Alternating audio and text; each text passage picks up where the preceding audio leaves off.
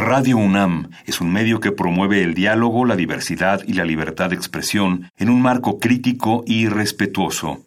Los comentarios expresados a lo largo de su programación reflejan la opinión de quien los emite, mas no de la radiodifusora.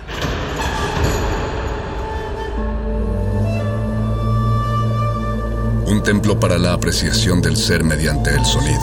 mediante el sonido. Para nosotros. El sol sale durante la noche. Nuestros gritos llevan la mesura del silencio. Y el descontento está lleno de baile y risas. A todo, incluso a nosotros, nos resistimos.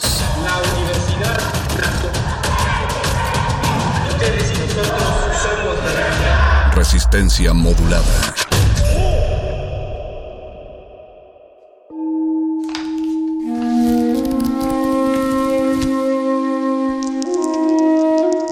En este sótano la vida es como el Tetris.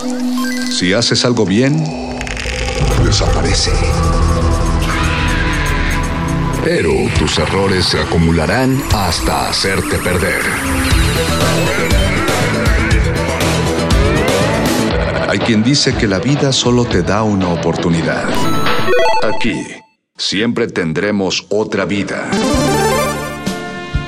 El calabozo de los vírgenes.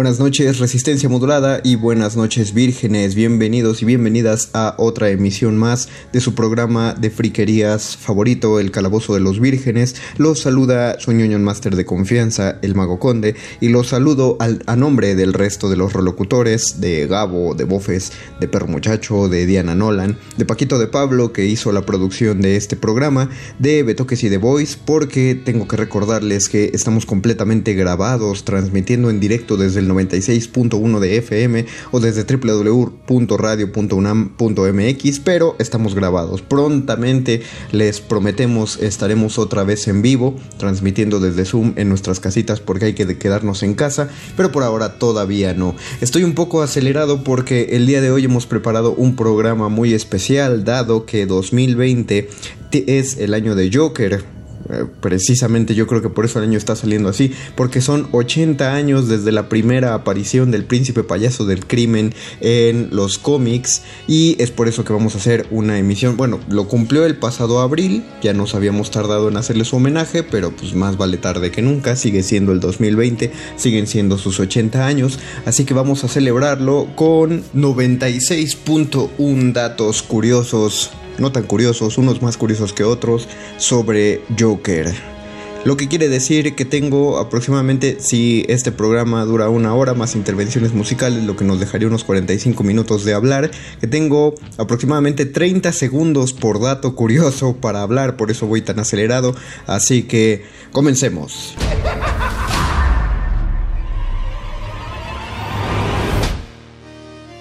Número 1. Aunque la creación del personaje se atribuye a Bill Finger, a Bob Kane y a Jerry Robinson, cada uno aportó cosas distintas al personaje.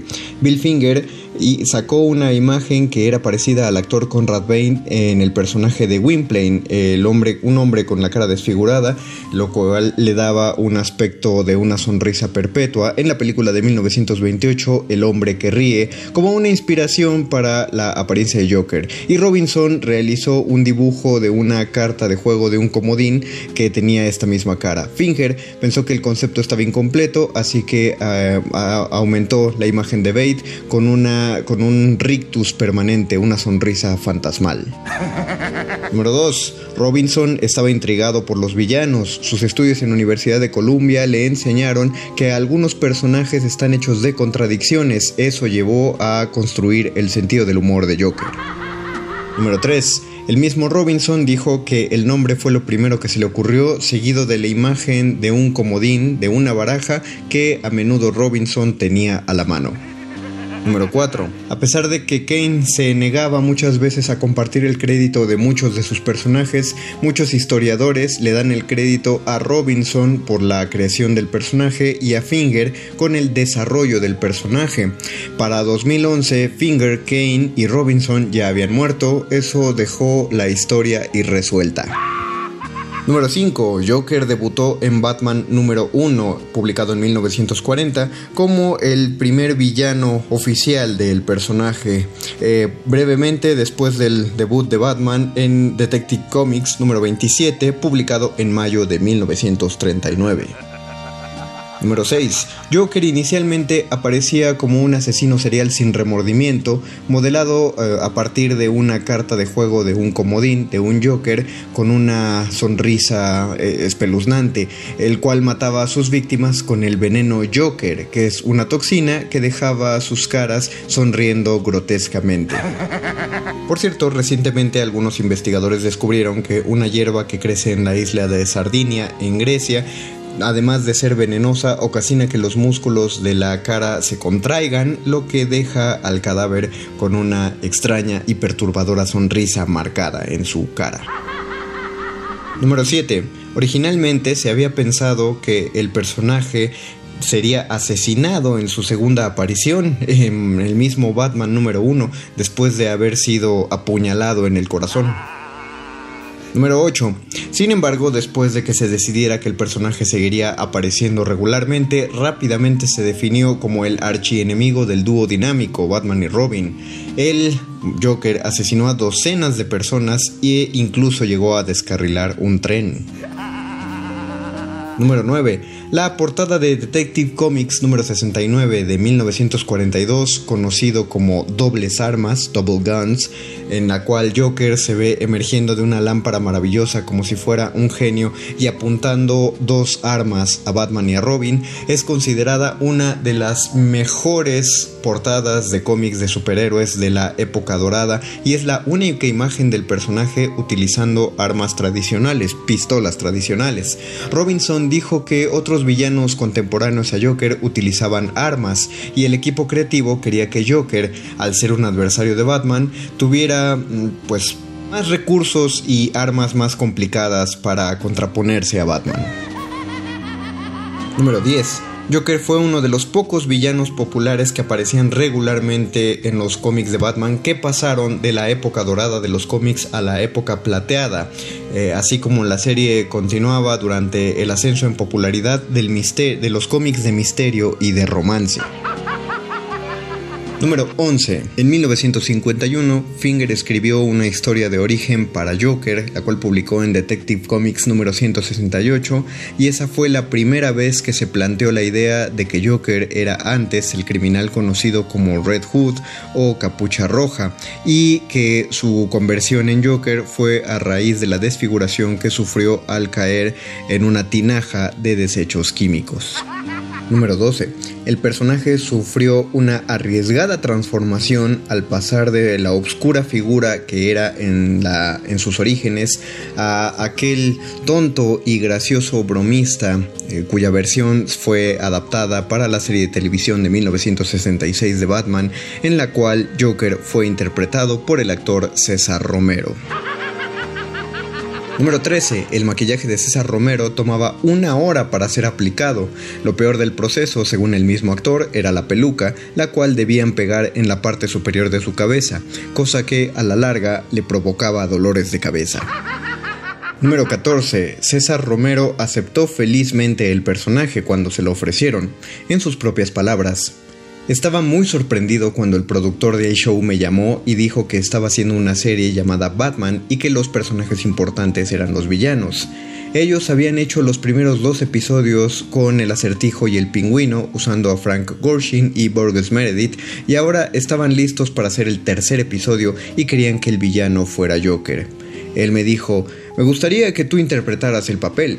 Así que le dije que me gustaría leer el guion para saber de qué se trataba. Entonces él dijo, ven al estudio y te mostraré la película del primer episodio. Por supuesto, era genial. Y dije, déjame leer esta parte de Joker y veré si, si es tan buena como el primero o diablo sí, lo haré. Así que leí el guion y pensé que era fascinante y dije, por supuesto, lo haré. Número 15. Aun cuando las interpretaciones cinematográficas recientes hablan de un verdadero reto actoral con el personaje, para César Romero en realidad interpretarlo era algo muy natural, por no decir fácil. En sus propias palabras, una vez que te pones el vestuario con el maquillaje y la peluca, cambias completamente y caes dentro del personaje. De hecho, fue muy fácil eh, interpretar al personaje, solamente saltabas, te reías y gritabas y sabías que de pronto había un baile que hacer. Número 16. A pesar de que aceptó con gusto el papel, Romero se negó a rasurarse el bigote para las grabaciones. Según Adam West, fue una exigencia extraña pero entendible. En su extensa carrera, César Romero era reconocido por su bigote, así que aplicaron el maquillaje directamente encima de él. En cualquier imagen del personaje puede verse que efectivamente el pelo del bigote está pintado de blanco. Número 17. El Joker de César Romero apareció en 19 de los 120 episodios de la serie de televisión que duró de 1966 a 1968. Y sí, te los vamos a contar todos porque hay que juntar 96.1 datos de esto. Número 18. En los episodios 5 y 6 de la primera temporada de Joker is Wild y Batman is Wild, el Joker combate a Batman utilizando un cinturón de instrumentos diseñado por él mismo. Número 19. En los episodios 15 y 16 de la primera temporada de Joker Goes to School y He Meets His Match de Grizzly Ghoul, Joker ataca una preparatoria instalando máquinas expendedoras que regalan dólares de plata. Todo esto es parte de un plan siniestro para sobornar al equipo de básquetbol de la escuela. Número 20. En los episodios 25 y 26 de la primera temporada, The Joker's Trumps and Ice y Batman Sets Base, una serie de robos sin sentido realizados por el Joker apuntan a un plan de ataque en contra de un Maharaja que visita Gotham City. En los episodios 21 y 22 de la segunda temporada, The Impractical Joker y The Joker's Provoker, el Joker realiza una serie de crímenes cuyo tema principal son las llaves. Uno de estos planes incluye matar a Batman. Número 22. En los episodios 37, 38 y 39 de la segunda temporada, The Zodiac Crimes, The Joker's Hard Times y The Penguin Declines, Joker y el pingüino forman un equipo criminal me estoy empezando a dar cuenta que los episodios se construían en pares para hacer un cliffhanger al final del episodio y además les ponían títulos que rimaban entre ellos. ¡Qué detallazo! Número 23. En los episodios 47 y 48 de la segunda temporada, The Joker's Last Love y The Joker's Epitaph, Joker inicia una operación bastante rebuscada utilizando robots para engañar a Bruce Wayne para que éste le ceda el control de un banco. Número 24. En los episodios 57 y 58 de la segunda temporada, Pop Goes the Joker y Flop Goes the Joker, el criminal inicia un movimiento artístico con el objetivo de robar una colección de pinturas. Por poco, mata a Robin en el trayecto. Número 25. El bien conocido episodio 10 de la tercera temporada, Surf's Up, Joker's Under. Es aquel donde Joker reta a, a Batman a un duelo de, surf. Pueden encontrar el duelo de surf en, YouTube. No, es tan emocionante. Número 26. En los episodios 16 y 17 de la tercera temporada, The Funny Feline Felonies y The Jokes on Catwoman, Joker es aparentemente secuestrado por Catwoman, pero eso es solo parte de un plan de ambos villanos para encontrar un depósito secreto de pólvora. Y sí, me doy cuenta que para la tercera temporada ya no hay títulos que riman entre ellos. Número 27. Finalmente, en el episodio 24 de la tercera temporada de Joker's Flying Saucer, el Joker engaña a los ciudadanos de Gotham para hacerles creer que están siendo invadidos por alienígenas. Número 28. Después de una desaparición de cuatro años, en 1973, el Joker fue revivido y revisado por el escritor Dennis O'Neill y el artista Neil Adams, comenzando con Batman número 251, The Joker's Five Way Revenge. El personaje regresó a sus raíces como un homicida impulsivo y maníaco que se convierte en el némesis de Batman.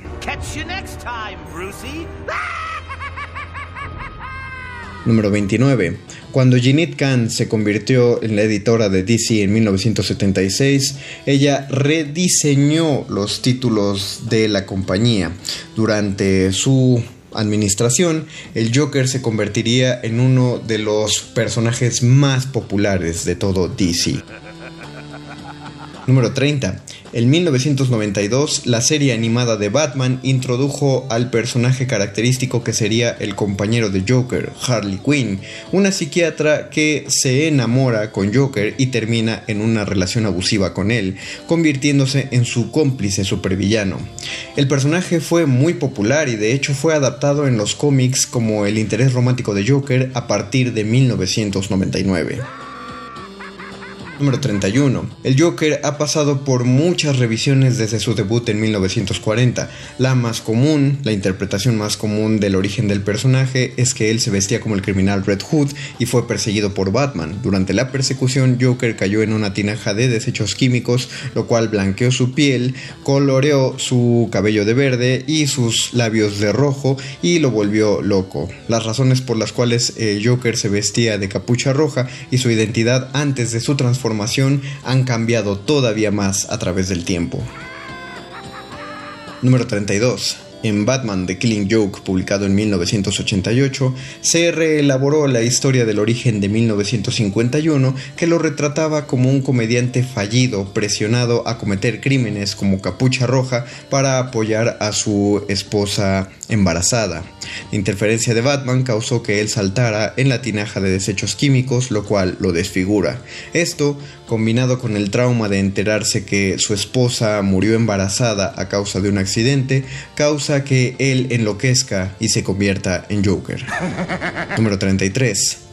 Aún así, en el mismo Killing Joke, Joker dice que esta historia podría no ser verdad y prefiere que su pasado sea de opción múltiple. En la novela gráfica, el Joker le dispara y paraliza a Barbara Gordon y tortura a su padre, el comisionado James Gordon, para probar que solo se necesita un mal día para llevar a un hombre normal hacia la locura. Después de que Batman rescata a Gordon y que atrapa a Joker, el Caballero de la Noche le ofrece a su viejo enemigo rehabilitación para terminar así su rivalidad. Sin embargo, el Joker se niega y aún así muestra su apreciación compartiendo un chiste con Batman. Número 34. El final de The Killing Joke sigue siendo un enigma para muchos. Mientras algunos creen que termina con Joker y Batman riendo del mismo chiste antes de que la policía se lleve de vuelta a Joker a Arkham, otros creen que en realidad el final es que Batman asesina a Joker y ese es el motivo por el cual dejamos de leer su risa. Después de todo, como solo se puede ver la lluvia en la viñeta, no sabemos de quién son las risas que se leen. Número 35. Durante la evolución del universo de DC, las interpretaciones y versiones de Joker han tomado dos formas. La original, la imagen dominante, es de un psicópata en extremo con una inteligencia nivel genio y un extraño y sádico sentido del humor. Número 36. La otra versión, la que es popular en los libros de finales de la década de 1940 hasta la década de 1960 y la serie de televisión de 1960, es el de un excéntrico, inofensivo, bromista y ladrón. Número 37.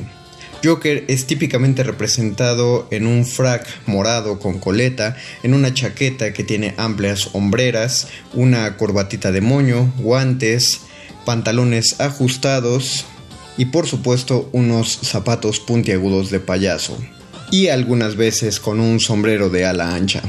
Esta apariencia es un aspecto fundamental del personaje que en la serie animada de 2004 de Batman cambió cuando pusieron al Joker en una chaqueta de fuerza, pero rápidamente lo rediseñaron en su traje más conocido. Número 38. En el cómic The Joker, Devil's Advocate de 1996, el personaje describió que había matado alrededor de 2.000 personas para la fecha.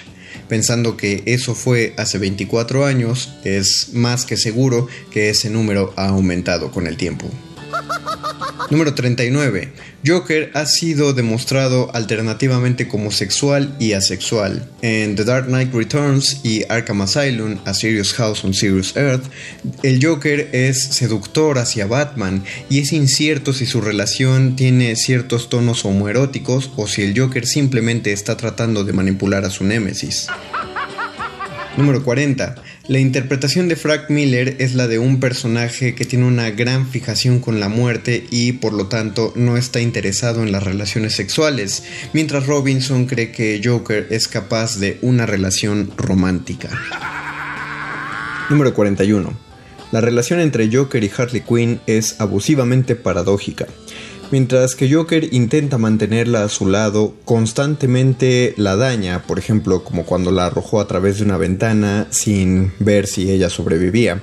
Harley, a pesar de esto, lo ama, pero Joker no la ama recíprocamente ni muestra unos sentimientos iguales, acusándola, de hecho, de distraerlo de sus otros planes. Número 42. En To Love and Die in Metropolis de 1987, el personaje secuestra a Lois Lane distrayendo a Superman con un arma nuclear. Número 43. La historia es muy notable porque Joker se pone al tú por tú con prácticamente un dios, el cual fácilmente lo derrota. El cómic toma solamente 17 páginas. Cuando se le pregunta por qué llegó a Metrópolis, Joker respondió simplemente, Oh Superman, ¿por qué no? Número 44. Aunque en 1987 se resolvió bien, fue justamente el secuestro de Joker a Lois Lane lo que desencadenó que Superman enloqueciera en el arco Injustice. Después de enterrar una bomba nuclear en Metrópolis y colocar el detonador en el corazón de Lois Lane, Joker utilizó el gas de Scarecrow para hacerle creer a Superman que Lois era Doomsday. El hombre de acero la mata, cuando el corazón de Lois Lane se detiene, el detonador se activa y Metrópolis es arrasada por la bomba atómica. Así, Joker logra eliminar en un solo plan todo lo que anclaba a Clark Kent al bien y a la justicia y lo convierte en un ser corrupto y tiránico. De nuevo, comprueba su teoría de que solo hace falta un mal día para llevar un hombre a la locura. Número 45. En 1995, Joker pelea contra su tercer mayor héroe de DC, Wonder Woman, la cual lo apela al dios griego de los trucos para reducir el humor de Joker y así alterar la confianza que él tiene en sí mismo.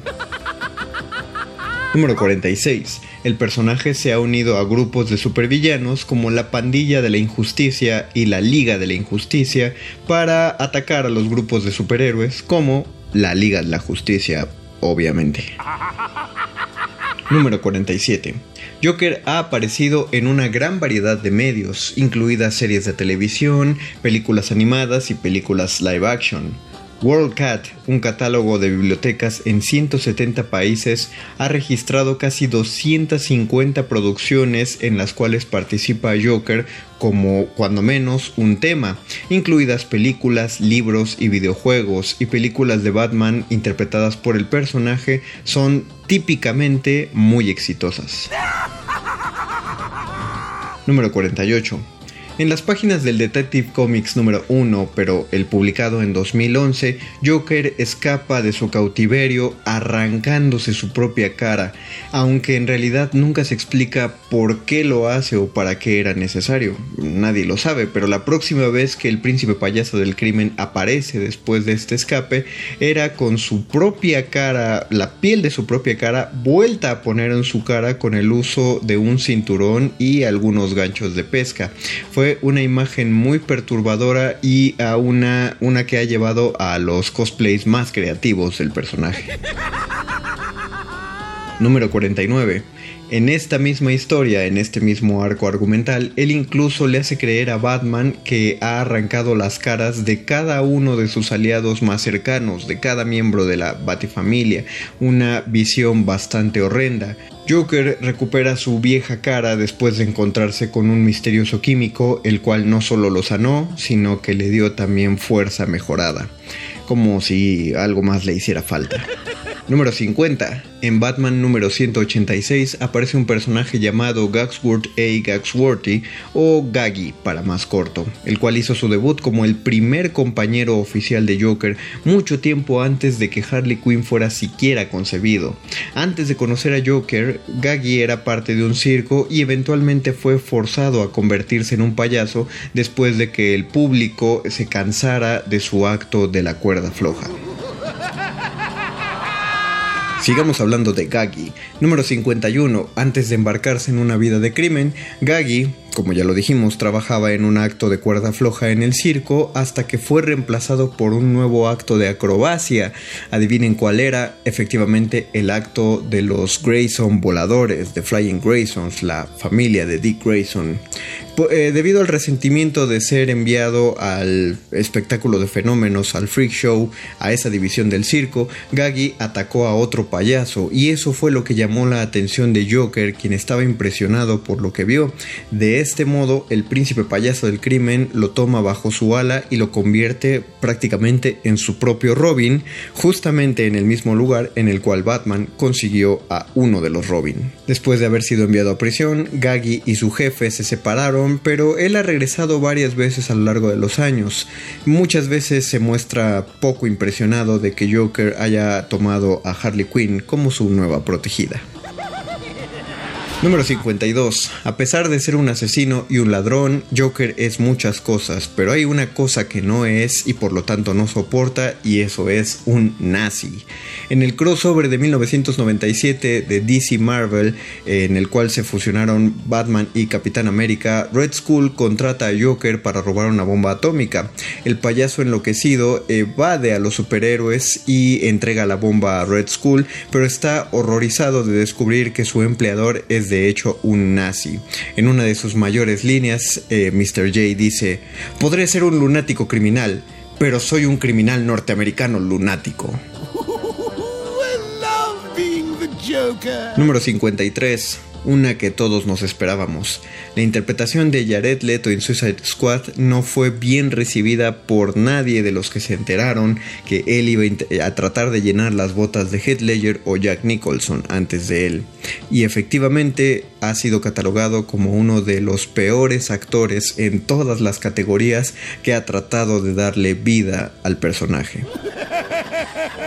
Número 54. En Justice League número 50 hubo un montón de muchísimas sorpresas para el universo de DC, una de las cuales fue que Batman se ganó el derecho a sentarse en la silla de Moebius, la cual le, da, le dio acceso a una base de datos de información infinita. Naturalmente, una de las primeras preguntas que Batman hizo fue acerca de la verdadera identidad de Joker. La respuesta, desconocida para el lector, impactó tanto al Caballero Oscuro que él lo único que pudo decir fue no, eso no es posible. DC mantuvo la expectativa a propósito de esta respuesta hasta DC Universe Rebirth número 1, en la cual descubrimos que la silla le dijo a Batman que de hecho Joker no era un solo Joker, sino tres Jokers. Recientemente se está publicando el arco Three Jokers, en el cual se desarrolla que toda su vida el personaje ha sido realmente interpretado por tres distintos personajes bajo un mismo alias. Número 55. Joker ha llegado a morir. A pesar de las variadas historias que tiene con los diversos Robins, con quien más tiene es con Dick Grayson, conocido actualmente como Nightwing. De hecho, se sabe que Joker juega tanto con Nightwing como juega con el mismo Batman. En Last Love, Joker Last Love, eh, Joker La Última Risa, Dick Grayson cree que Joker ha matado a Tim Drake, a otro de los Robins, y cruza la línea que pensó que nunca cruzaría. Golpea a Joker hasta matarlo. Sin embargo, la Batifamilia llega hasta el lugar de la escena y Tim Drake viene con ellos. Cuando Dick Grayson descubre lo que hizo, simplemente se aleja del lugar. Sin embargo, Joker no permaneció muerto por mucho tiempo, hicieron que su corazón volviera a latir y después fue enviado a prisión. Sin embargo, Nightwing sigue teniendo el estigma de haber realizado lo que su mentor jamás se ha atrevido. Número 56. Joker tuvo su propio cómic. Aunque actualmente no es común que los villanos tengan su propio cómic, en 1975 se, se, pensó que era una gran idea sacar una publicación solamente basada en Joker y obtuvo su propio cómic empezando en mayo de aquel año. Lamentablemente para él no duró muchísimo porque terminó solo nueve números después en octubre de 1976. Esto se debía a que las historias estaban muy limitadas a Batman contra Joker y se volvían muy repetitivas porque la fórmula empezaba siempre con Joker escapando de prisión, después entrando a una aventura, a veces aliándose con otro villano, pero siempre era capturado al final y era regresado a la prisión para el siguiente número. Número 57. Una de las que se consideró en su momento peores elecciones de casting en la historia del cine de superhéroes fue cuando Christopher Nolan eligió a Heath Ledger para interpretar a Joker en The Dark Knight. Ese es un ejemplo de por qué alguien debe mantenerse con una idea a pesar de las críticas de los fanáticos. El Oscar póstumo que recibió Heath Ledger por su interpretación demuestra que era el indicado para el personaje a pesar de que el mismo actor no vivió lo suficiente para verse en la pantalla grande. Número 58.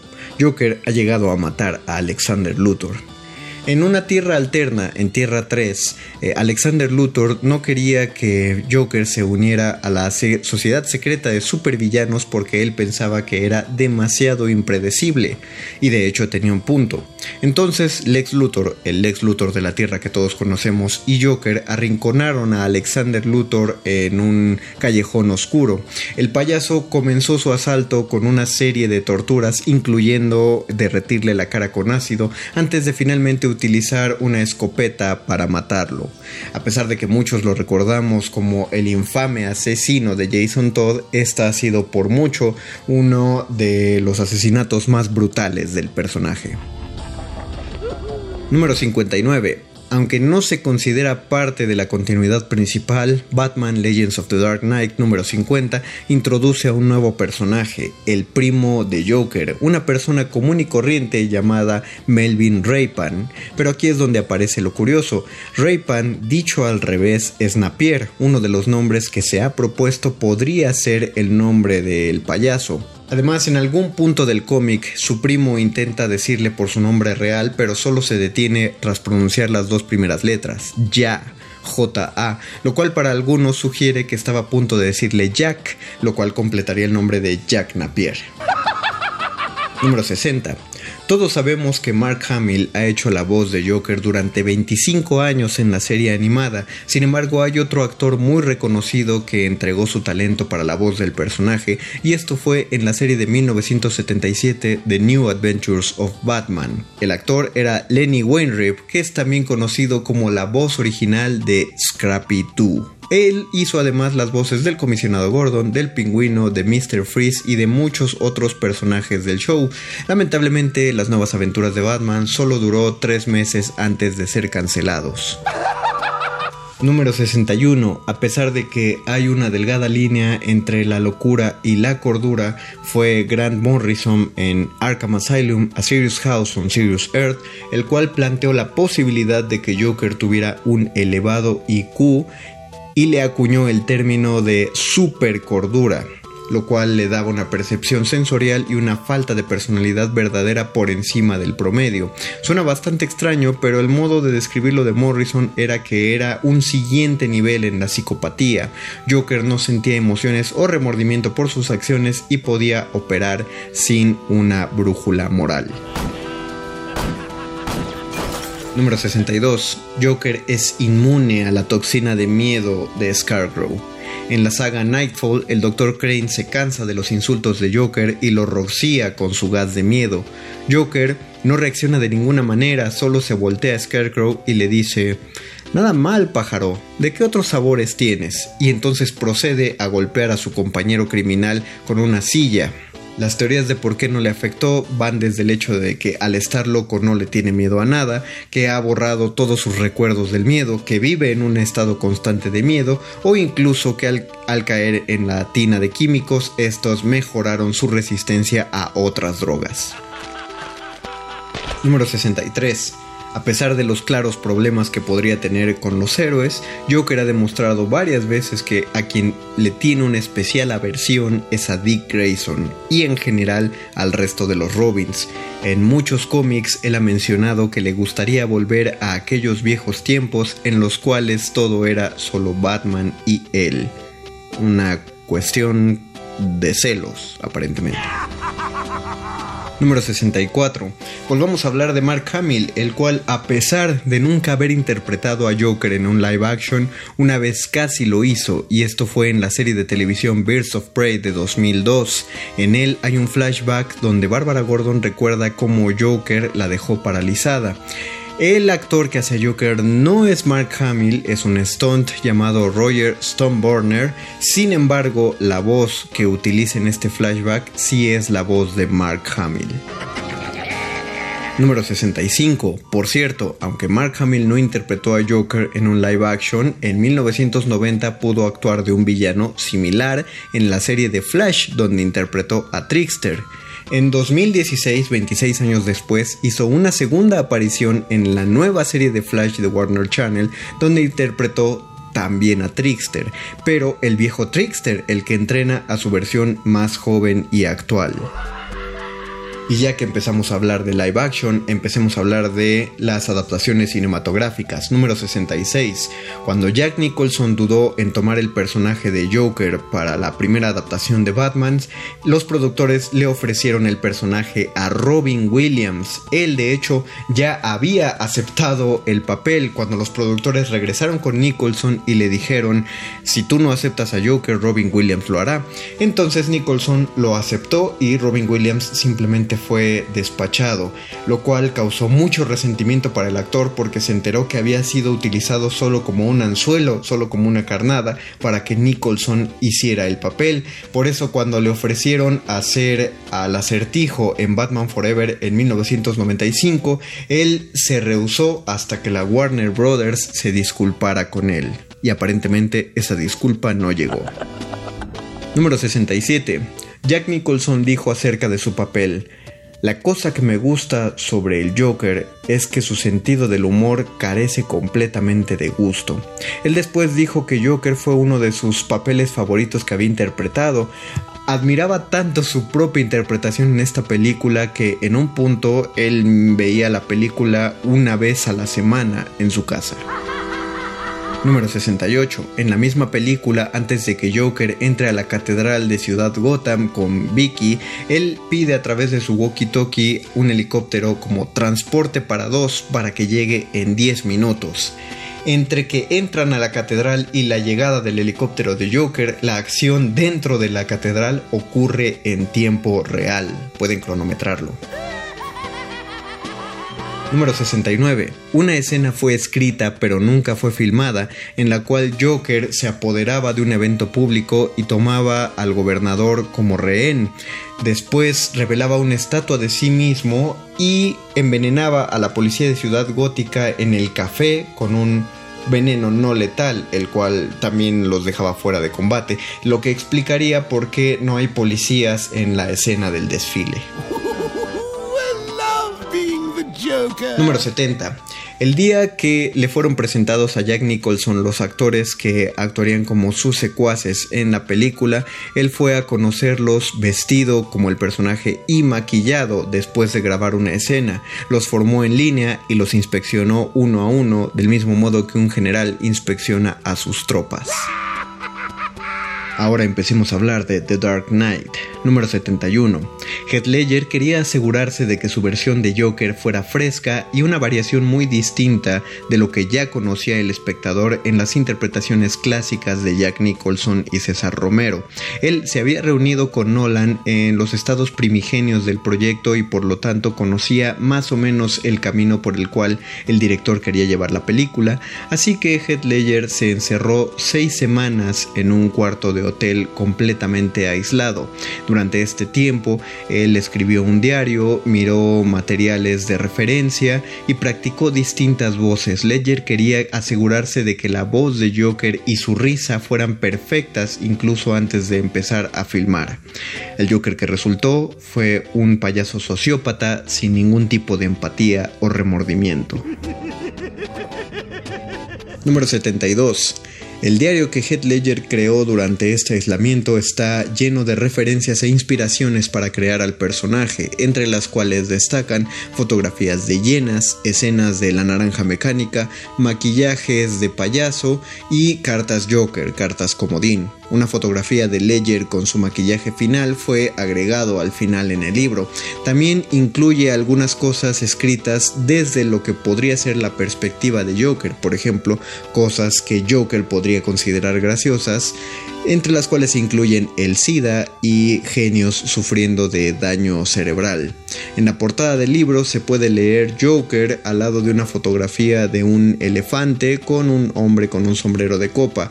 En la última página escribió en letras muy grandes Bye Bye.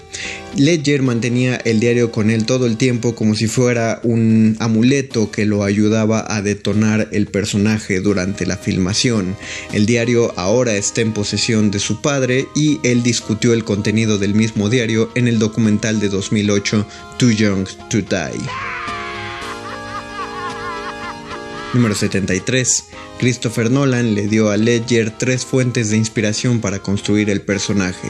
La número uno fue la película Una naranja mecánica de 1972, la número 2 fue música heavy metal y la número 3 las pinturas del pintor irlandés Francis Bacon. Pero muchos fanáticos sostienen que Heath Ledger basó su interpretación en el cantante Tom Waits. Solo busquen unos videos de Tom Waits en YouTube y verán por qué.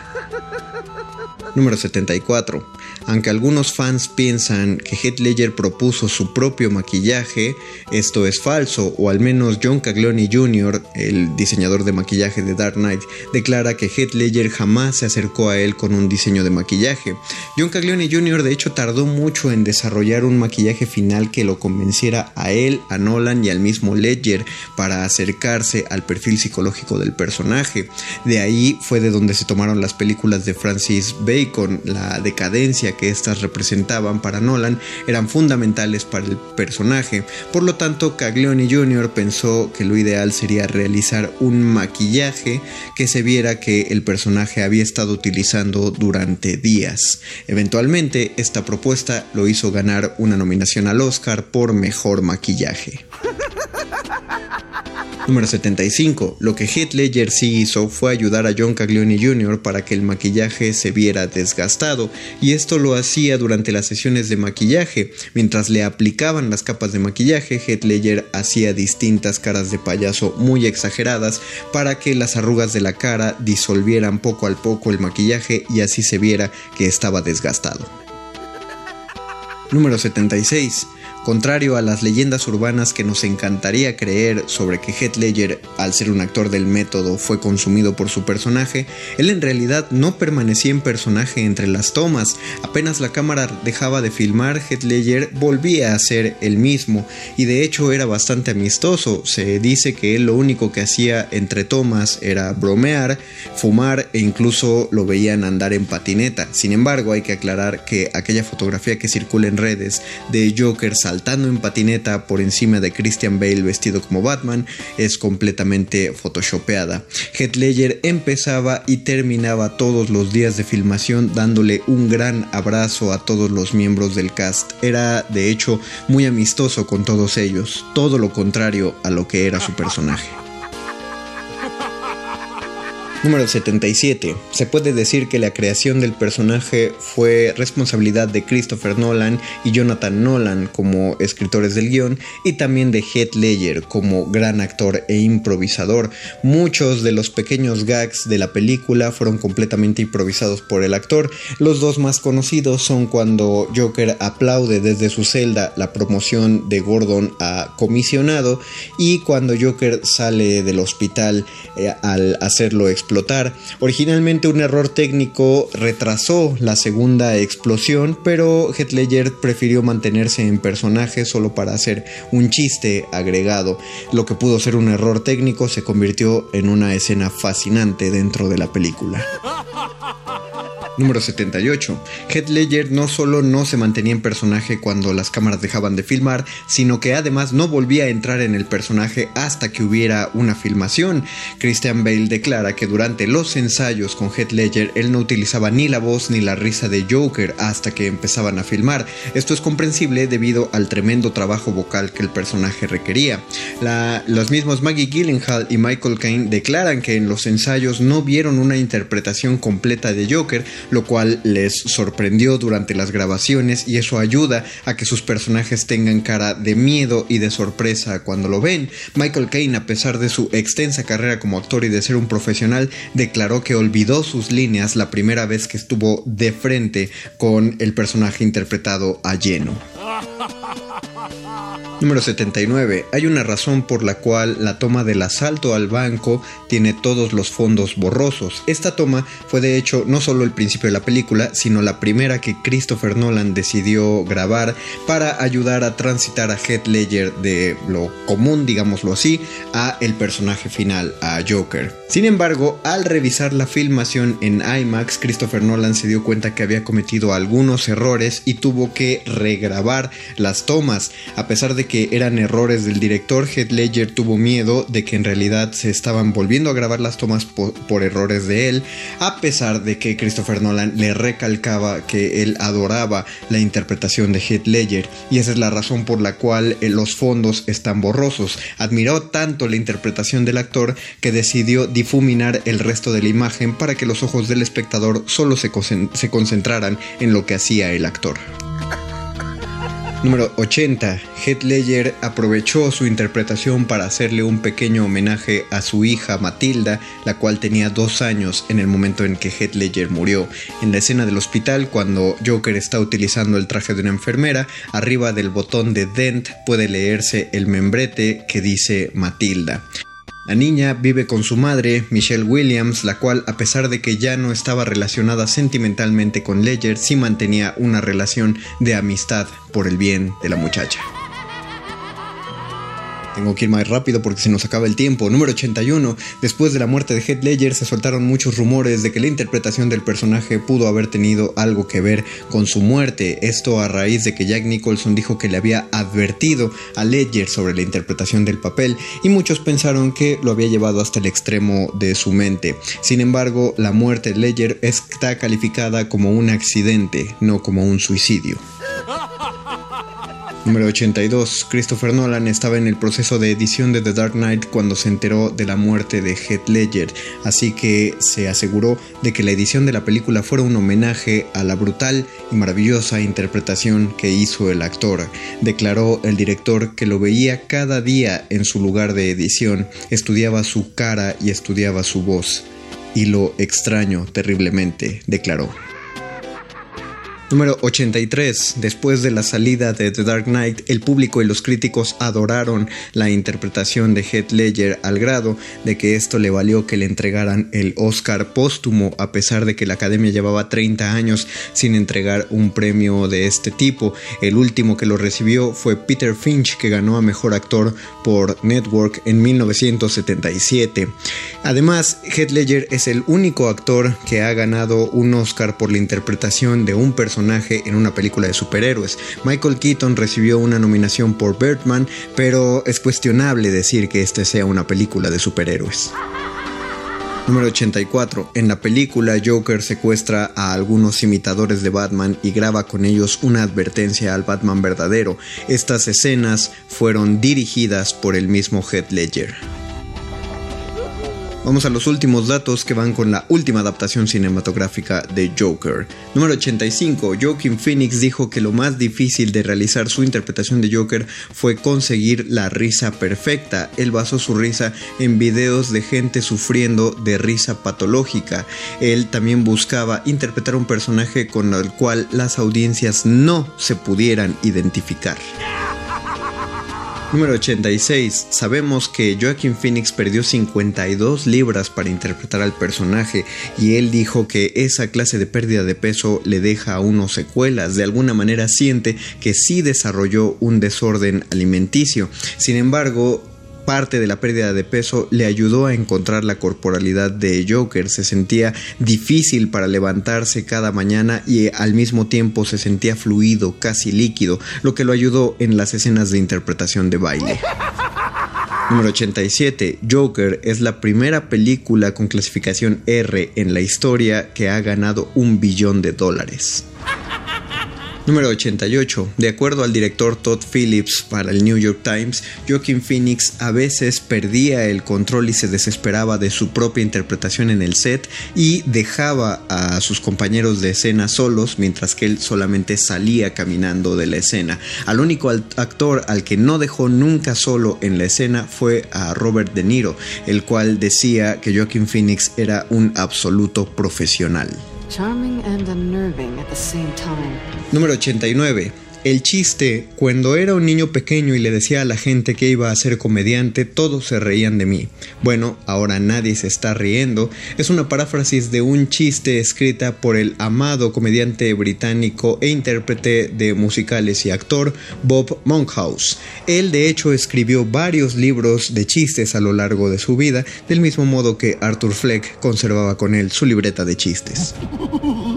Número 90. Arthur dispara su pistola con la mano izquierda y también escribe con la mano izquierda. Sin embargo, Joaquin Phoenix es diestro. De hecho, la mayoría de las páginas escritas en el diario las escribe con la mano derecha, pero cambia a la mano izquierda y esto es una manera de demostrar que hay una especie de cambio en la mente de Arthur cuando cambia a su estatus criminal. Joaquin Phoenix declaró que Roy Bolger fue una pesada influencia para las escenas de baile, en particular la canción llamada The Old Soft Shoe, el viejo y suave zapato. Número 92. La dirección de las escaleras de Jokers es 1165 de la avenida Shakespeare en el Bronx, en Nueva York, código postal 10452. Después de que salió la película, hubo toneladas de turistas que fueron a grabarse en las mismas escaleras para desagrado de los vecinos. Número 93. Debido a la cantidad de peso que Joaquin Phoenix tuvo que perder para interpretar al personaje, era muy necesario que todas las escenas se rodaran en una sola toma, no había oportunidad para hacer reshoots. Por eso Todd Phillips tenía que reescribir el guion durante la producción y ensayaba con Joaquin Phoenix mientras le ponían el maquillaje. Número 94. Este es el primer personaje que Joaquin Phoenix interpreta de un personaje de cómics. Él tuvo la oportunidad de aparecer en Doctor Strange en 2016 y antes de suplantar a Edward Norton como Bruce Banner Hulk en Los Vengadores en 2012, pero simplemente no lo quiso. Ninguno de los dos. Número 95. Originalmente la Warner Brothers quería que Martin Scorsese hiciera la película con Leonardo DiCaprio como Arthur Fleck y Robert De Niro para interpretar a Murray Franklin. Sin embargo, DiCaprio ya había firmado Érase una vez en Hollywood para trabajar con Quentin Tarantino y no iba a tener tiempo de hacer el proyecto, de modo que Scorsese tuvo que salirse a hacer el otro proyecto, el irlandés, que también estaba trabajando con Robert De Niro. Pero el irlandés terminó a tiempo, Robert De Niro pudo estar en la película y bueno, ya sabemos lo que pasó con Scorsese y DiCaprio. Número 96. Entre los actores que estuvieron a punto de interpretar a Joker en algún punto de la historia estuvieron William Dafoe para la película de Tim Burton porque los productores decían que él ya se parecía a Joker, Leonardo DiCaprio, Tim Curry pero pensaron que su risa era demasiado perturbadora en la película de Tim Burton y no lo quisieron, David Bowie para una película que jamás se realizó. Robin Williams, como ya lo mencionamos, Adrian Brody, que audicionó al mismo tiempo que Heath Ledger, Paul Bettany, lo mismo, ah, en lugar de ser Visión, pudo ser Joker, Sean Penn, Brad Dourif, Ryan Gosling también intentó hacer la interpretación, pero le ganó el personaje Jared Leto, lamentablemente, John Litwood, James Woods, el que salió en Los Simpsons, Lacey Home, incluso Frank Sinatra pudo interpretarlo, pero César Romero ya había firmado y finalmente Ray Liotta. Dato número 96.1. El Joker es el mejor villano de los cómics. Lo digo yo. Punto.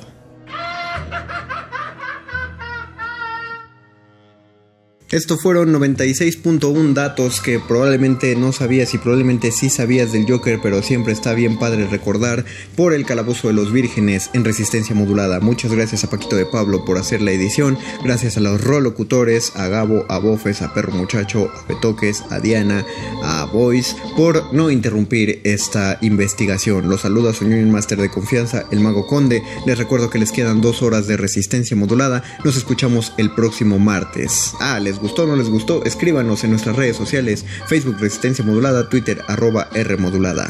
Hasta la próxima. Chao. That's life. That's life. That's what all the people say.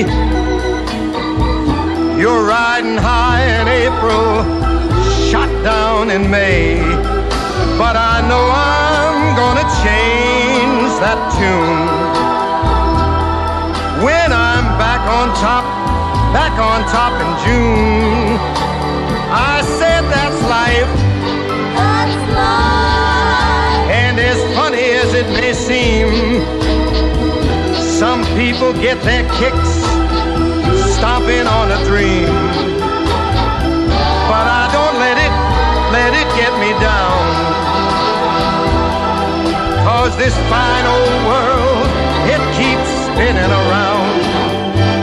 I've been a puppet, a pauper, a pirate, a poet, a pawn and a king. I've been up and down and over and out. And I know one thing. Each time I find myself flat on my face, I pick myself up and get back in the race. That's life. That's I can't deny it. I thought of quitting, baby, but my heart just ain't gonna buy it. And if I didn't think it was worth one single try, I'd jump right on a big bird and then I'd fly. I've been a puppet, a pauper, a pirate, a poet, a pawn and a king.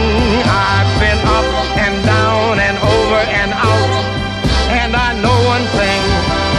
Each time I find myself laying flat on my face, I just pick myself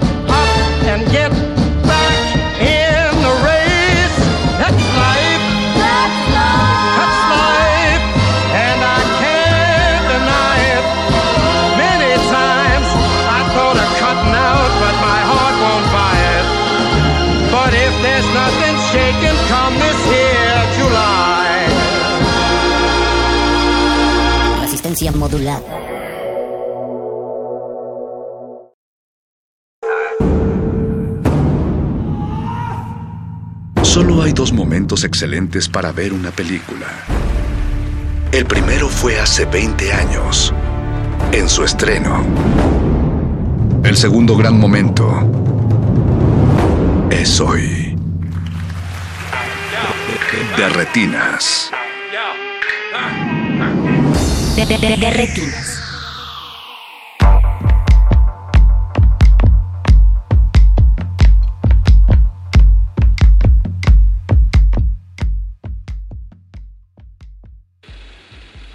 Buenas noches y bienvenidos a su cabina cinematográfica. Mi nombre es Rafael Paz y les agradezco que estén esta noche en Derretinas. Si el reloj lo permite, vamos a estar hablando de cine hasta las 10 de la noche. Muchas gracias a todos los que nos están acompañando y también muchas gracias a Mauricio Duña que se encargó de producir este programa y a todo el equipo de Radio UNAM que hace posible su transmisión.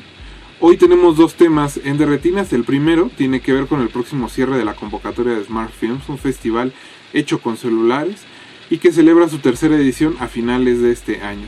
Pueden participar profesionales y aficionados para tener todos los detalles, no se pierdan eh, la, entrevista del segundo bloque. Hay tres categorías y cada una tiene un premio bastante atractivo, entonces quizás se animen a participar desde su casa y con su celular. Después vamos a platicar con Rigoberto Castañeda, que quizá les suene un poco el nombre, porque es el nombre detrás de, de las películas de Kilómetro 31.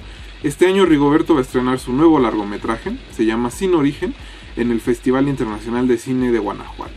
El festival inició el pasado 18 de septiembre y termina el próximo día 27. Es híbrido, así que no hay pretexto para que disfruten de su programación desde casa. También eh, entre las entrevistas vamos a escuchar un poco de música. La de esta noche es el soundtrack de First Cow, una película que se presentó en, a principios de año en Berlín. Es el nuevo trabajo de la cineasta Kelly Reichardt y que en unos meses va a funcionar como la película inaugural del Black Canvas, que en esta su cuarta edición, del primero al 10 de octubre, también será híbrido. La música de la película fue compuesta por William Tyler y tiene ese aire característico de los westerns antes de que llegara Morricone a poner todo bastante épico. Eh, vamos a ir un corte musical y regresamos con la entrevista de la Smart Films con motivo de que está Rigoberto y que vamos a hablar de Sin Origen, que es una película de acción de vampiros. Queremos que nos cuenten en Twitter, en arroba R modulada o en Facebook como Resistencia Modulada, cuál es su película favorita de vampiros y si es una película mexicana, pues mejor. Vamos a estarlos leyéndolos a la distancia. No se despeguen, regresamos a Derretinas. De.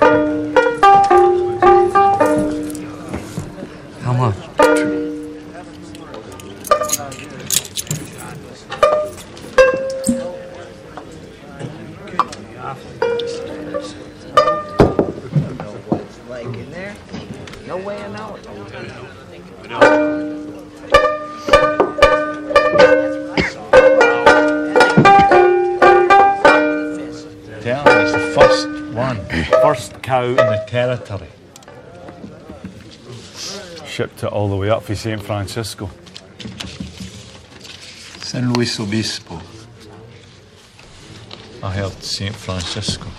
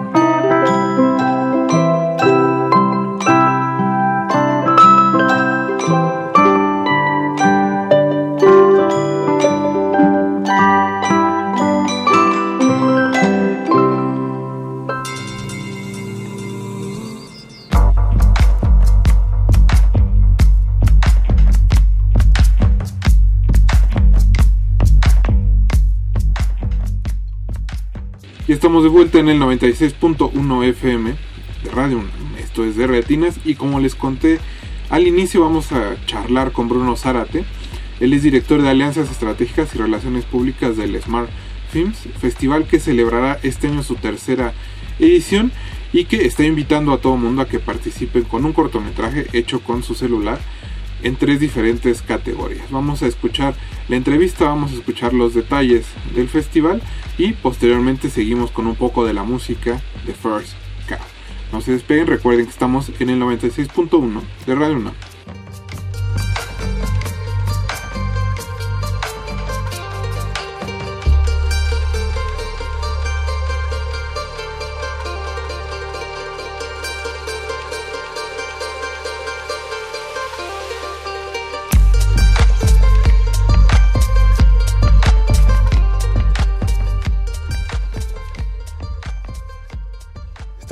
Platicando con Bruno Zárate, director de Alianzas Estratégicas y Relaciones Públicas del Smart Film, un festival hecho con celulares que ya lleva un par de años aquí en la Ciudad de México y que este año a pesar de todo lo que ha sucedido alrededor del mundo y en especial en el mundo del cine, sigue en pie y funcionando y decidido a empezar.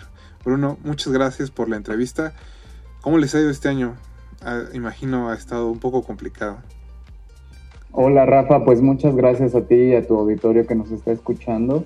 Este, pues agradecemos mucho el espacio de estar en frecuencia modulada es- y como año con año ya va a ser la tercera edición que, que, pues nos hacen eh, con el favor de acompañarnos. Eh, nada, pues Rafa, te, te comento que el festival sigue, como dices, que, que sea pues el contexto ¿no? que estamos viviendo a nivel mundial. El Ujú. festival sigue, queremos eh, continuar con nuestra labor de democratizar el cine. Ese es nuestro principal estandarte y objetivo por el cual pues trabajamos en conjunto eh, con nuestro equipo en Colombia, nuestra casa matriz que se encuentra allá. Este año celebran su sexta edición. Nosotros aquí en México vamos a celebrar la tercera y próximamente Paraguay, que arranca, eh, más bien la presentamos Paraguay este 18 de septiembre. Así es que pues también invito a, a tus radioescuchas a sintonizarnos a través de nuestras redes sociales, que por ahí se lo estaremos compartiendo este viernes 18 que, que lanzamos Smart Films Paraguay. Y aquí en México, pues bueno, tenemos tres categorías eh, participantes. Rafa, no sé si quieras que te comente algo o Sí, claro. Tengo, tengo entendido que incluso su convocatoria todavía está abierta. Esa, es así, es, es la razón por la cual este, nos animamos a tocar humildemente tu, tu espacio para compartirle a todos los, los radioescuchas que pues estamos a días, días, días o semanas eh, para cerrar la convocatoria que abrimos el pasado 3 de junio, como recordarás. Entonces, eh, me gustaría mencionarte a grandes rasgos este, pues las características de cada una de ellas y citarte bien la fecha para que pues, toda la audiencia que nos está escuchando tome nota y, y se anime a hacer cine con celular, que este es el mensaje. Y sobre todo que aprovechen que están en casa y que a pesar de del posible encierro, eso no quiere decir que la creatividad no, no pueda Exacto. fluir, ¿no? Exacto, todo lo contrario, yo creo que justo hay que aprovechar eh, y, o sacarle ventaja a este, a este espacio, ¿no? A esta condición en la que estamos, pues muchos, o los pocos afortunados que podemos, hay mucha gente también que tiene que salir a trabajar, pero bueno, la creatividad debe de, de alimentarse y de seguir siempre. Pues cuéntame, Entonces, bueno, cuen- Bruno, ¿cuáles sí. son las categorías? Con gusto, te platico. Mira, eh, la primera categoría que me gustaría contarte es la juvenil, que esta la estamos abriendo, o se abrió más bien, en alianza con el Instituto Politécnico Nacional. Pues imagínate también, ¿no? La, la, la, el aval académico que tenemos respaldo. En esta categoría estamos buscando, Rafa, esas historias de jóvenes entre 12 y 17 años de edad que quieran eh, resaltar la importancia de la mujer en la sociedad. Rafa, creemos que pues es un tema que no debemos dejar de lado, es una temática bastante actual e importante. Si recordamos lo que sucedía a nivel mundial este, a manos de las mujeres, ¿no? Este movimiento que en todos los países del planeta pues estaba resonando antes de, que azotara el, el COVID. Eh, entonces, pues nosotros queremos justo eso, ¿no? Sembrar en los jóvenes, eh, pues esa, esa noción de, de dar y destacar el papel que juega la mujer en la sociedad, su rol y la importancia de este mismo. Entonces estamos buscando esos cortometrajes que no duren más de cinco minutos, por los que van a estar compitiendo por un premio de 50 mil pesos en efectivo. Entonces, a esta, esta categoría cierra el 3 de octubre, al igual que la categoría profesional, que a esta pues estamos tirándole a todos esos cineastas o a todos esos eh, profesionistas de- del, del medio audiovisual, que ya sabes que siempre hay atrevidos arriesgados, eh, que están buscando nuevas formas de contar historias, están buscando nuevas formas de hacer cine, eh, pues tenemos una herramienta a la mano como lo es el celular. Entonces estoy seguro que hay muchos profesionistas de- del rubro allá afuera que, nos están escuchando y que quizá, ¿no? Por, muchos también, eh, pues incluso hasta tabús dentro de la misma industria, pues no se animan a sacarle provecho a un dispositivo móvil para, para hacer cine. Entonces lo estamos convocando a ellos en alianza con Motorola, que nuevamente se suma al festival en esta categoría, que también está abierta hasta el 3 de octubre. Y lo que estamos buscando en los cortometrajes de, de esta categoría, que es la profesional, son cortometrajes que nos cuenten una historia en no más de 7 minutos, tienen 7 minutos para hacerlo, donde ellos respondan a la premisa de qué aportarían para cambiar nuestro universo a través de un teléfono celular.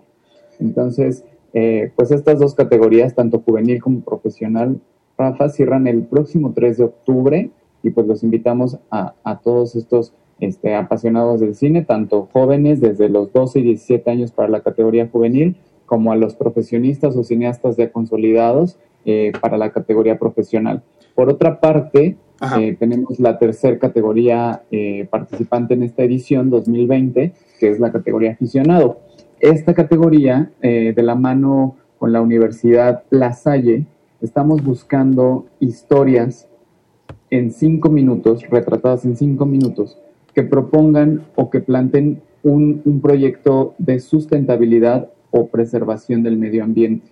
Creemos que es otra de las, de las temáticas o de los temas eh, pues, importantes a destacar y hacer conciencia entre todos esos apasionados del séptimo arte o los aficionados que ya sabes, ¿no? Ahorita mucho, muchas generaciones, muchos chicos están con el celular registrando todo, este, lo, lo utilizan para cualquier situación, pues ahora les decimos que, que con su celular hagan un cortometraje donde aborden esta temática sobre el medio ambiente, donde nos planteen una propuesta de sustentabilidad o de preservación, pues creemos que, que es necesario. Bruno, en, en la categoría juvenil y en la de aficionado, eh, ¿hay límites de edad? Eh, no hay límite de edad. No hay límite de edad. Para la ju- bueno, la juvenil, sí te digo, el rango es de 12 a 17. Y aficionado y profesional es eh, a partir de, de los 18 años, que es ya la mayoría de edad. En adelante, no hay límite de edad, digamos, más que para la categoría juvenil. También imagino que el- la edición de este año será virtual, ¿no? Donde podremos ver estos trabajos. Así es, así es, Rafa. Te, te puedo contar que eh, posteriormente a que cierre las, las tres categorías, juvenil y profesional, repito, cierran este 3 de octubre, aficionado cierra el 15 de octubre. Eh, después de que cerremos las categorías, el jurado, que son figuras pues ya eh, bastante reconocidas y consolidadas en, en el medio, por ejemplo, te puedo nombrar en la categoría profesional a Sam Nicholson, el creador de Stargate Studios, que hicieron efectos visuales para series como CSI Miami, eh, CSI Nueva York, este, de Grey's Anatomy o The Walking Dead también, ¿no? Por ejemplo, está Adriana Barraza, está Fina Torres, el actor de La Casa de Papel Pedro Alonso, por ejemplo, podría mencionarte. Tanto para la categoría juvenil tenemos a personalidades como Farid Schroeder, Eva Villaseñor, cineastas, este, pues jóvenes, ¿no? Que, se está, que están consolidando su carrera ahorita en la industria, ya reconocidas también sus, con sus trabajos por otros festivales internacionales. Tenemos al productor de cine Carlos Sosa también. La categoría de aficionado, por ejemplo, me gustaría nombrarte al creador de muchas historias eh, para estas series televisivas, que es Jaime Segura. Eh, también tenemos a la actriz Daniela Schmidt, al creador de, al productor de la serie Soy tu fan y, ahorita creador de la serie Desenfrenadas, Diego Martínez Ulanovsky. Pueden confiar que, que hay buenos ojos juzgando, ¿no? Sus trabajos. Exactamente. Entonces, estos profesionistas, profesionales de, de, de, la, de, la, industria y del medio, van a estar haciendo su curaduría el 24 de octubre. Entonces, a partir de esa fecha se, se seleccionará los cortometrajes finalistas para que el 9 de noviembre eh, conozcan cuáles son la, los cortometrajes que integran esa selección oficial, que finalmente estará compitiendo los días del marco del festival que se celebrarán el 20, 21 y 22 de noviembre, de manera virtual, como tú decías, pues atendiendo a, a, a las reglas y las normas ¿no? que, que debemos seguir todavía. Perfecto, pues eh, Bruno, también antes de, de, terminar, un poquito de coordenadas para aquellos que busquen más información, cuál es su sitio web, cómo los pueden contactar en redes sociales. Claro que sí, Rafa. Pues invito a toda la audiencia a que visite nuestra página web que es smartfilms.mx. En la parte de convocatoria 2020 pueden encontrar los términos y condiciones y todas las características de estas tres categorías que les acabo de mencionar. Y pues los invito a que lo hagan lo antes posible porque cerramos juvenil y profesional este 3 de octubre, donde podrán competir por un premio de 50 mil pesos en efectivo para juvenil y para profesional un premio de 100 mil pesos en efectivo. La categoría de aficionado también compiten por un, un premio de 50 mil pesos en efectivo, pero para esta tienen hasta el 15 de octubre. Entonces, toda nuestra información, Rafa, está en la página www.smartfilms.mx. Asimismo, Rafa, nada más me gustaría mencionarles nuestras redes sociales uh -huh. para que nos sigan, que son arroba smartfilmsmx, tanto en Instagram como Facebook, Twitter, TikTok, y ahí pueden encontrar tips. Todavía estamos dando talleres, todavía nos quedan algunos talleres, este, porque pues no, no queremos solamente ser el típico festival de que abre la convocatoria y, y bienvenido a los cortometrajes. No, les enseñamos también este, a, a hacer cine con su celular, ¿no? Les damos las herramientas que son los talleres, Smart Talks, profesionistas del medio nos vienen a, a dar su, su, su expertise en, en, en, cada área. Hay, hay talleres de edición, de actuación, de postproducción, hay talleres de dirección de arte, hemos tenido también. Entonces, esos eh, estén pendientes a nuestras redes sociales, que es por donde las, los anunciamos. Y nada, Rafa, pues esperarlos Perfecto. el próximo 9 de noviembre para que sepan qué, qué cortometrajes son los que integrarán esa selección oficial. No, pues que estén muy atentos por si participaron, qué tal si se llevaron algún premio. Claro, claro, claro. Pero bueno, Bruno, sí. eh, muchas gracias por habernos contestado el teléfono y mucha suerte durante Smart Films. No, pues al contrario, Rafa, ya sabes que siempre es un placer estar en tu espacio y agradecemos mucho tu compañía ya para estas tres ediciones que vamos a celebrar acá en México.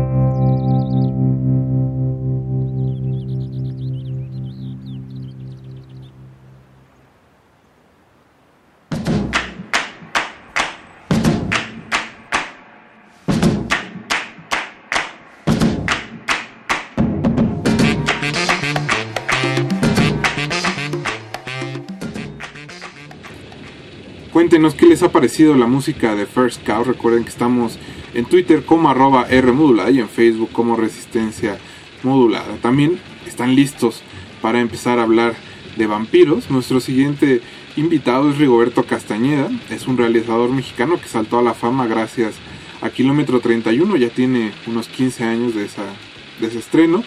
Y que en este 2020 lleva su nueva película Sin Origen al vigésimo tercer Festival Internacional de Cine de Guanajuato.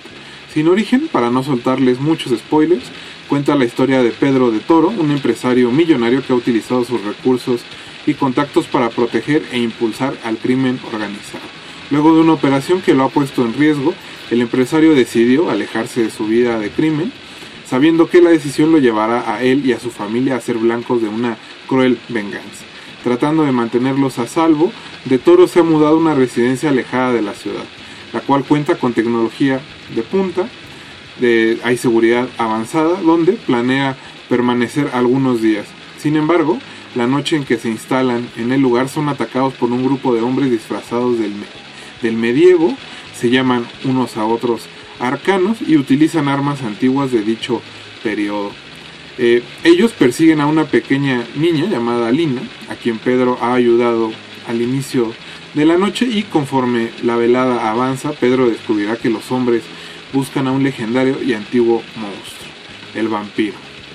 Así que cuéntenos cuál es precisamente su película mexicana favorita de vampiros o en general cuál es su película favorita de vampiros. Recuerden que estamos en Twitter en arroba R modulada y en Facebook como Resistencia Modulada. Vamos con Rigoberto y no se despeguen que están en Resistencia Modulada.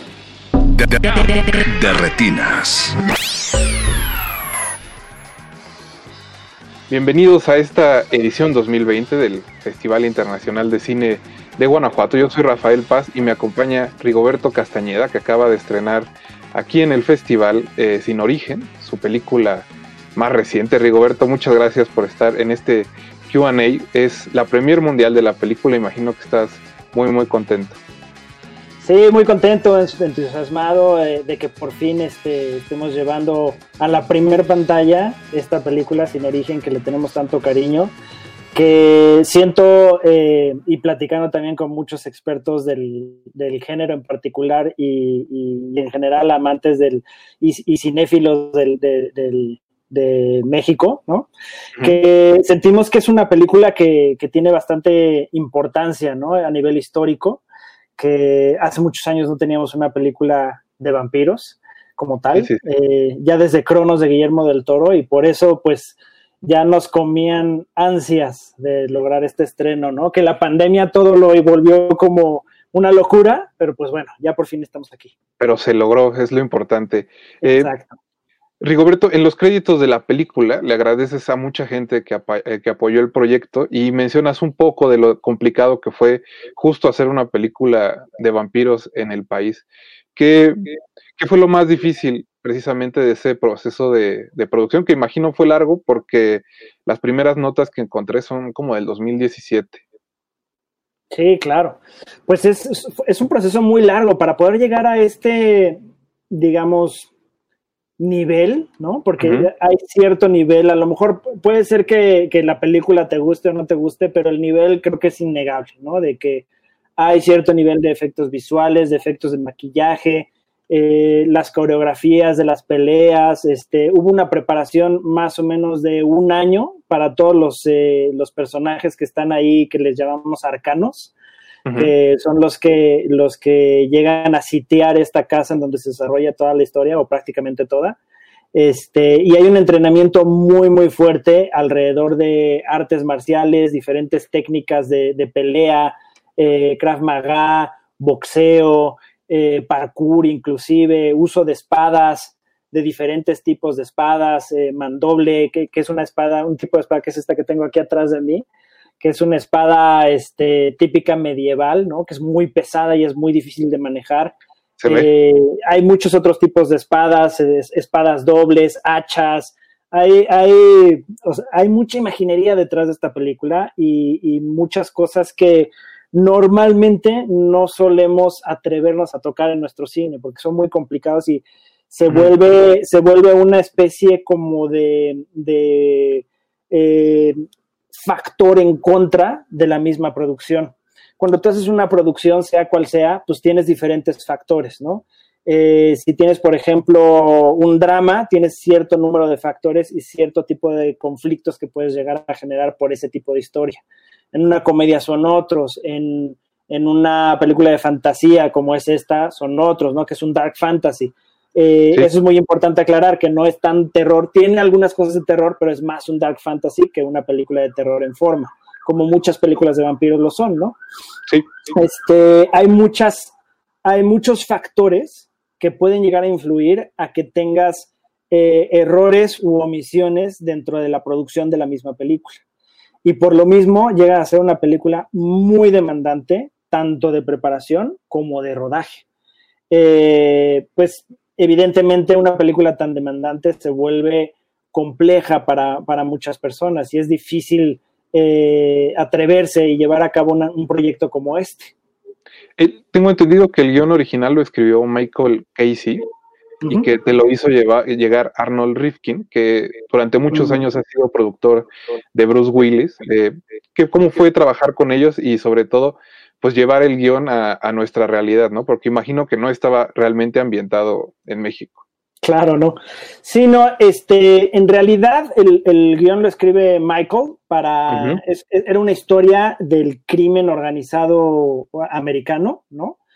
Que era una casa de seguridad de un, este, de un mafioso italiano eh, en, en Estados Unidos, en medio de la nada, en medio del bosque en Estados Unidos. Y, este, y sufren esta invasión más o menos similar a como está en, en nuestra historia. Eh, hay muchas diferencias ya cuando tuvimos que tropicalizarla, evidentemente, y, y al mismo tiempo, dentro de la adaptación, hubo algunas ideas que, que yo metí que me gustaban mucho, que era como este concepto de los arcanos, que, que pues les di un poco más de personalidad a lo que tenían anteriormente, que era más un, un equipo, digamos, SWAT más común y corriente. ¿no? Le- Les di como esta personalidad más, este, más amplia y más clásica de un, de un eh, bueno, lo voy a decir tal cual, como un cazador de vampiros, ¿no? Es que quiero que se Sí. descubra un poco durante la película, pero bueno. No, no, no, y Este- hay, hay- hay, digamos, diferencias ligeras pero significativas. Exactamente. Luego, es, este guion, eh, pues lo, opciona la compañía de Arnold Rifkin en Estados Unidos. Conoce a Leo Simbrón, no me acuerdo si en un mercado o qué fue donde lo conocieron, ya te platicará más fácilmente si es que te hablas con, con Leo. Eh, pero se conocen y, le vende la idea de que, oye, esta historia también se podría hacer en México, como ves, no sé qué tal, y, y se deciden a, producir la película. eh, y fue ahí cuando me hablan. Ahí fue cuando me hablaron, cuando conocí a Arnold. Eh, Leo nos presenta. Leo, evidentemente, ya me conocía de, pues, de antes, de, de- desde Kilómetro 31, lo conocí yo creo por primera vez, este, cuando él trabajaba en Warner y después se hizo productor independiente y pues digo, creo que al menos yo siempre había tenido ganas de trabajar con él. Eh, ahí también conocí a, Mónica Vargas, su socia, y es, es ahí cuando ya adaptó el guion y nos damos a la tarea de, de hacerlo aquí en México, ¿no? Hay justo este asunto de los vampiros y los mafiosos y una casa me recuerda un poco a esta película de John Landis que creo que en México se llamó Transilvania, mi amor, pero no es, no es la única influencia, ¿no? Hay cosas como de Brian De Palma, hay un poco de David Fincher, incluso de esta película de vampiros que se llama Déjame entrar. Entonces, ¿cuáles fueron tus influencias? Más o menos, ¿cómo manejaste ese cóctel? Porque, como bien dices, no es precisamente una película de terror, es más una película de acción que tiene elementos, ¿no? De todos estos que imagino, y conociendo otras películas y las series que has eh, dirigido y participado, imagino que eres muy fan también de, de- de todo el género en, en general. Sí, por supuesto. Pues principalmente por eso me dedico a hacer lo que hago, ¿no? Porque soy fan. Primero creo que necesitas ser fanático de eso para después poderte dedicar realmente, ¿no? Y este, hay muchas influencias que ya venían dentro del guion, ¿sabes? Por ejemplo, eh, eh, pues todo lo que mencionas de David Fincher, la casa, este, que, que es como una gran locación donde están encerrados, pero al mismo tiempo los de afuera también están encerrados, ¿no? Que es un poco como eh, Panic Room. Este, y, y- y, bueno, evidentemente también lo de la niña, ¿no? Que es este, un poco como la mecánica de déjame entrar la niña y el niño, ¿no? Es algo que ya también venía en el guion. Que nada más lo, lo fui, este, a lo mejor acentuando y, y tratando de trabajar de una manera un poquito eh, distinta, ¿no? Para no acercarnos tanto y no, no ser tan, tan, este, tan evidentes en que, en que eran como esas similitudes, ¿no? Tratando de alejarme un poquito de lo, que, de lo que ya habíamos visto, por ejemplo, en ese tipo de proyectos. Ahora, este, algo que he intentado hacer, que no sé si, si lo notaste también, pero por ejemplo, Kilómetro 31 es, es un género mucho más puro es eh, un thriller psicológico, es, un, es horror psicológico y es nada más ese género. ¿No? Entonces se trabaja toda esta historia de fantasmas detrás de él, ¿no? lo que tú quieras, pero en, general es, es, un género muy particular. Poco a poco, conforme he ido eh, avanzando en mi carrera, mi segunda película es suspenso, es un suspenso hitchcockiano purista, ¿no? La del elevador. la del elevador. La tercera, que es Kilómetro 31-2, eh, ya empiezo a mezclar algunos géneros. La trama de la película de Kilómetro 31-2 es un, es, es, es, un thriller, es un thriller de investigación, crime thriller, ¿no? De detective, es, es casi, casi film noir, de alguna manera. Y mezclo elementos de la 1 dentro de ese mismo film noir. También están los fantasmas, también está el thriller psicológico, el horror psicológico, ¿no? Y, si te fijas, por ejemplo, en Diablero ya hay una mezcla de, géneros mucho más fuerte y de universos, más que de géneros de universos, que también implica eh, como más ingredientes a la receta, ¿no? Que es muy divertido. Es un, es un cazador de demonios y hay exorcismos y hay posesiones, pero ya se manejan de una forma distinta, ya no es el, el cura católico, que hay por ahí un cura católico también, pero lo más importante es esta especie de chamán que se dedica a esto, ¿no? Y esto es algo que, que, por ejemplo, no habíamos visto más que en los cómics, ¿no? Que, que, que, existen en México, que son referencia de absoluto fan, si no nadie más lo conoce, ¿no? Eh, y, y, pues bueno, esta, esta película y una serie que viene después también con Amazon, también son mezclas de universos, ¿no? Son mezclas de universos que pueden llegar a ser eh, o muy mexicanos o, o, entornos que no necesariamente, por ejemplo, este es un criminal de, de, cuello blanco, ¿no? Es más un, un, financiero que está tratando de salirse de, de un plot que, que, lo han, que lo han involucrado con este crimen organizado, con el crimen organizado, ¿no? Con un cártel. Entonces, eh, no es exactamente la clásica historia de narcos porque tampoco queríamos eso, no quería yo involucrar tan directamente con otra historia de narcos porque también ya estaba manejando otra, entonces no quería lo mismo. Y, pero sí involucra dos universos y un choque de, de, de, culturas, ¿no? Hay culturas que se mezclan ahí mismo, así como se mezclan géneros y subgéneros siento que en gran parte eh, un gran reclamo de nuestras audiencias e, es el hacer cosas distintas, el no hacer lo mismo una y otra vez en nuestro cine nacional.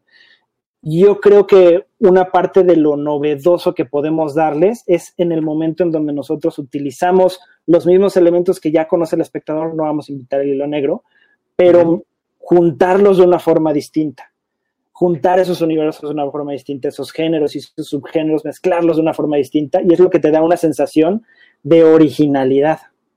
¿no? Justo, creo que la película tiene eso, ¿no? Es, es su gran acierto, tal vez sea ese justamente, la originalidad en, en su historia a nivel visual y, y, y, en la historia, ¿no? Pues eso, más divertidas, y como tú dices, yo también siento que es muy juguetona esta película, ¿no? Y muy valiente que nos atrevemos, que yo le agradezco muchísimo a los productores, a Leo, a Mónica, a Arnold y a Videocine también, por ejemplo, el tener la valentía de apoyar un proyecto así, un proyecto distinto, un proyecto novedoso, un proyecto que, bueno, lo voy a decir con todas sus palabras, que tiene muchos huevos, siento yo, ¿no? Que se, que se sale, ¿no? Del... Ajá, se sale del, del costal, ¿no? Del, del, ¿cómo se dice? De la canasta. Oye, también, eh, pues antes de, ahora sí de que cerrar el QA, eh, me llama la atención que los personajes principales se apellidan del toro.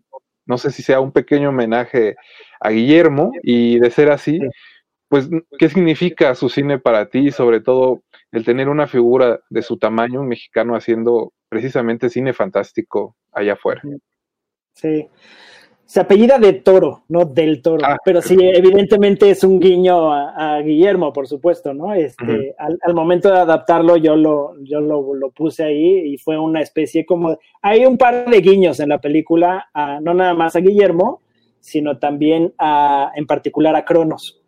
Eh, hay, son pequeños homenajes, ¿no? Y, y, guiños de, a final de cuentas, un fan hacia, hacia Guillermo, que es un tipo además adorable que yo siento que me ha apoyado en toda mi carrera. Siempre, eh, que muchas veces le he preguntado cosas, muchas veces le he escrito a decirle, oye, este, tengo esta duda existencial en mi vida y en mi carrera, y me contesta y me, me aconseja. Y creo que es un tipo que pues le agradezco mucho que esté ahí, ¿no? y por eso también es el homenaje. Muy bien. Eh, Rigoberto, también generalmente este tipo de, proyectos no abusan a veces de los efectos por computadora.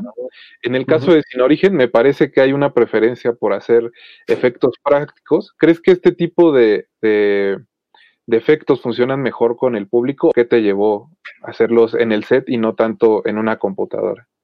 Claro tiene muchos efectos visuales en realidad. No parece porque están bien hechos. eh, los hizo Ama Studio, Dark Frame, que son este, los que elaboraron eh, todos los efectos visuales. Hay muchos que sí, efectivamente son prácticos. Lo que hicimos es tratar de eh, originarlos en, en, el set, ¿no? con, el, con, con, el coordinador de Stunts, que fue Pablo Vinos y el coordinador de peleas, que también fue un eslabón bastante importante, que es nuestro mismo actor principal, Daniel Martínez. Él, hizo todas las coreografías de las peleas. Yo lo llamé también un poco por eso como, como mi protagónico, porque él es, experto en todos estos rollos de artes marciales, conoce todas las espadas y demás. De, de, de, de retinas.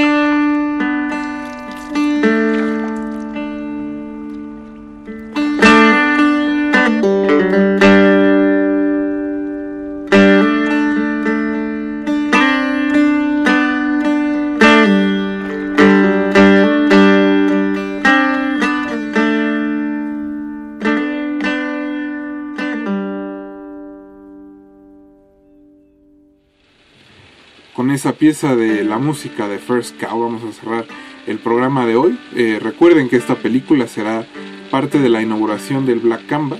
Chequen las redes sociales del festival para conocer cómo se desarrollará esta su cuarta edición híbrida. Antes de cerrar el programa, también muchas gracias a Mauricio Orduña que se encargó de producirlo y a todo el equipo de Radio Nam que hace posible su transmisión. Mi nombre es Rafael Paz y les agradezco mucho que nos hayan acompañado esta noche. Espero que hayan disfrutado la entrevista. Podemos seguir hablando de vampiros en Twitter, en arroba R modulada o en Facebook como Resistencia Modulada. También me pueden contactar de manera más directa en arroba Paz Spa. Eh, los dejo en compañía del resto de la programación de Resistencia Modulada y recuerden que tenemos una cita para hablar de cine el próximo martes a las 9 de la noche. Hasta luego. Antes de continuar tu camino, recuerda, no hay películas sin defectos. Si los buscas, te convertirás en crítico de cine. De retinas.